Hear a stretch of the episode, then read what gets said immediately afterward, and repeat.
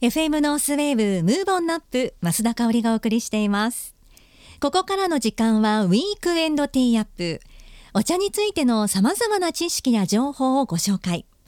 昭和8年創業の老舗日本茶専門店玉翠園の専務取締役で日本茶インストラクターの玉木幸夫さんにお茶の種類や入れ方お茶の効能や歴史についてさらには日本文化や食の話題さまざまな日本茶の魅力をご紹介していただきます。玉木さん今週もよろしくお願いします、はい、よろしくお願いします。もう10月も最後の金曜日にね、ね、早いものでなりました、うん、今年はやっぱり猛暑だったということもね北海道もありまして、うん。はい、紅葉も遅れているとねいうことですけれどもちょっと今週はね紅葉のお話なんかを話しましょうかね。しましょうかね、うん、まずみんなさ疑問に思うことありません、はい、もみじ狩りっていうじゃないですか。もみじ狩り言います。ね、うん。花見の時はさ桜見る時は花見なのに、はい、なんで狩りがつくんだって思わない？もみじ狩りって。おかしいじゃん。ね考えたことないもみじみって言わないですもんね。そうだよね。そう別な言い方あってもなんで仮値がつくんだとなんか取ってくるわけでもないのにって思うでしょ？はい、これは実はねもみじ狩りっていう言葉が一番最初出てきたのはもう万葉集に出てくるよ。今が1200年も前の話よ。万葉集にもみじ狩りっていう言葉が出てくるのでそれがずっとつながってんだけど。そんな時代からですか。うん、なんで狩りなのかなんだよねそこね、うん、その当時から桜だとか梅っていうのは、貴族の間でももうめでられてたわけですよ。鑑賞されてたの、えー、ところがもみじは山行かないとなないじゃないですか、はい、あの、ね、その当時は、はい高貴な人たちは歩くの歩くっていうこと自体がもう下下品なことないわけよ。だから、ね、そう担がれたり、ね、牛車に乗ったりして出かけなくちゃいけないわけですよ山の奥の方まで。だから狩りなのよ。だからもみじ狩り ああそうそうなんですそういうことなんだよね。あもうそれで狩りっていうことになるんだ。それほど大変だったってことだ。まあもうもう一つはこう切ってきてさ、はい、真っ赤な枝をおいもももいできて飾ったから狩りなのかもしれないけどね、はい、でもそういうところからもみじ狩りですよ。じゃあそんな時代から私たち日本人っていうのはね、うん、ずっとこのやっぱり秋の季節をそうだよね。楽しみにしてきたっていうことですね。そうだよね。でも紅葉すっごい綺麗だけども、えー、あれメカニズムってわかるかな？あのどうして赤くな,、なるのか？あんまり考えたことないか。なんかあの気温差がこのくらいになったら、うん、とかっていうのは毎年ね、うん、なんかこう積算してって、それは結果としてそうなってるっていう事実はわかるけど、はい、なんで色が変わるのかっていうところさ、えー、それ色素の？そうそうそう色素の問題なんだけど、ね、実は木はうんとこ冬になってくると光合成できなくなってくるじゃないですか。光当たらなくなってくるから。そっか光も少なくなってくるし、うん、葉っぱも？だからまずエネルギー源がなくなってくるから、うん、葉っぱを落として少しでも生き延びようと考えるわけよ、生き延びるためだ。から葉っぱを落とすのよ。え、ね、少しのエネルギーできるために葉っぱをまずいらんから落とそうって言って葉っぱを落とすわけだこうやっぱりねその命のあれですよね。落葉樹だよね。で今度はじゃあ色が変わる葉っぱ色の問題なんだけれども。えー、なんで色がだんだん変わっていくかっていうと、はい、まず光が当たらないから、えー、うんとクロロフィルっていうのがあの植物には入ってて、はい、それが緑の色素なんだけど、えー、水も栄養もいかなくなるんで、はい、そのクロロフィルが減ってくるわけだ。減ってくるともともと植物の中に入っているカロテンってよく人参とかカロカロテンってあるじゃん。あのカロテンそうそうあのカロテンがあるんだよ植物の中に。あれが黄色いんだよカロテンっていうのは。人参もそうだけど黄色とかオレンジ色、はい、だから緑が消えてくるので、カロテンが目立って黄色っぽくなってくるんですだんだん。クロロフィルからカロテンへそうそうそうで今度赤の問題なんだけど、はい、赤は逆にそのさっきクロロフィル減ったって言ったじゃないですか、はい、クロロフィルがだんだん減ってきたところにあのわずかな光の光合成で、ええ、あの光合成をするとね糖ができてそのクロロフィルと結びつくと、はい、アントシアニンができるんだよ。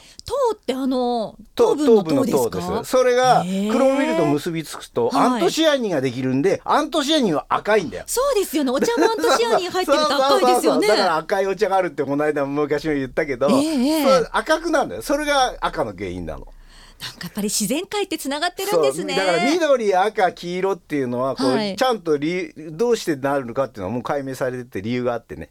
ええー。うん、そうなの。まあ全ては植物が光合成ができなくなってくるから起こる話なんだよ、はい太陽の光がありきですもんね。そうなんです。少しでもそれで生き延びようとしてそういう現象が起こる。じゃあ毎年そのサイクルを、うん、ね植物たちは自然の天体の中のこのねエネルギーを感じながら自然とそうですよそうですよ。もうね移り変わっていくっていう、ね、面白いよね。そうやって聞くとメカニズム聞くとああなるほど。それで色が変わるんかって思ってくれれば、紅葉の見方も違ってくるんじゃないかな。今まで私の中では食べ物植物と、うん、あとその山とかのね、うん、生き物ってこうやっぱり別のものっていうなんか感覚でしたけれどもやっぱりリンクするところがねこんなにあるんだなっていうのは発見です、うん、ちなみにさ、僕あのー、あおすすめのスポットとか一番もう紅葉が綺麗だと思ってる穴場があるんだけど、穴場。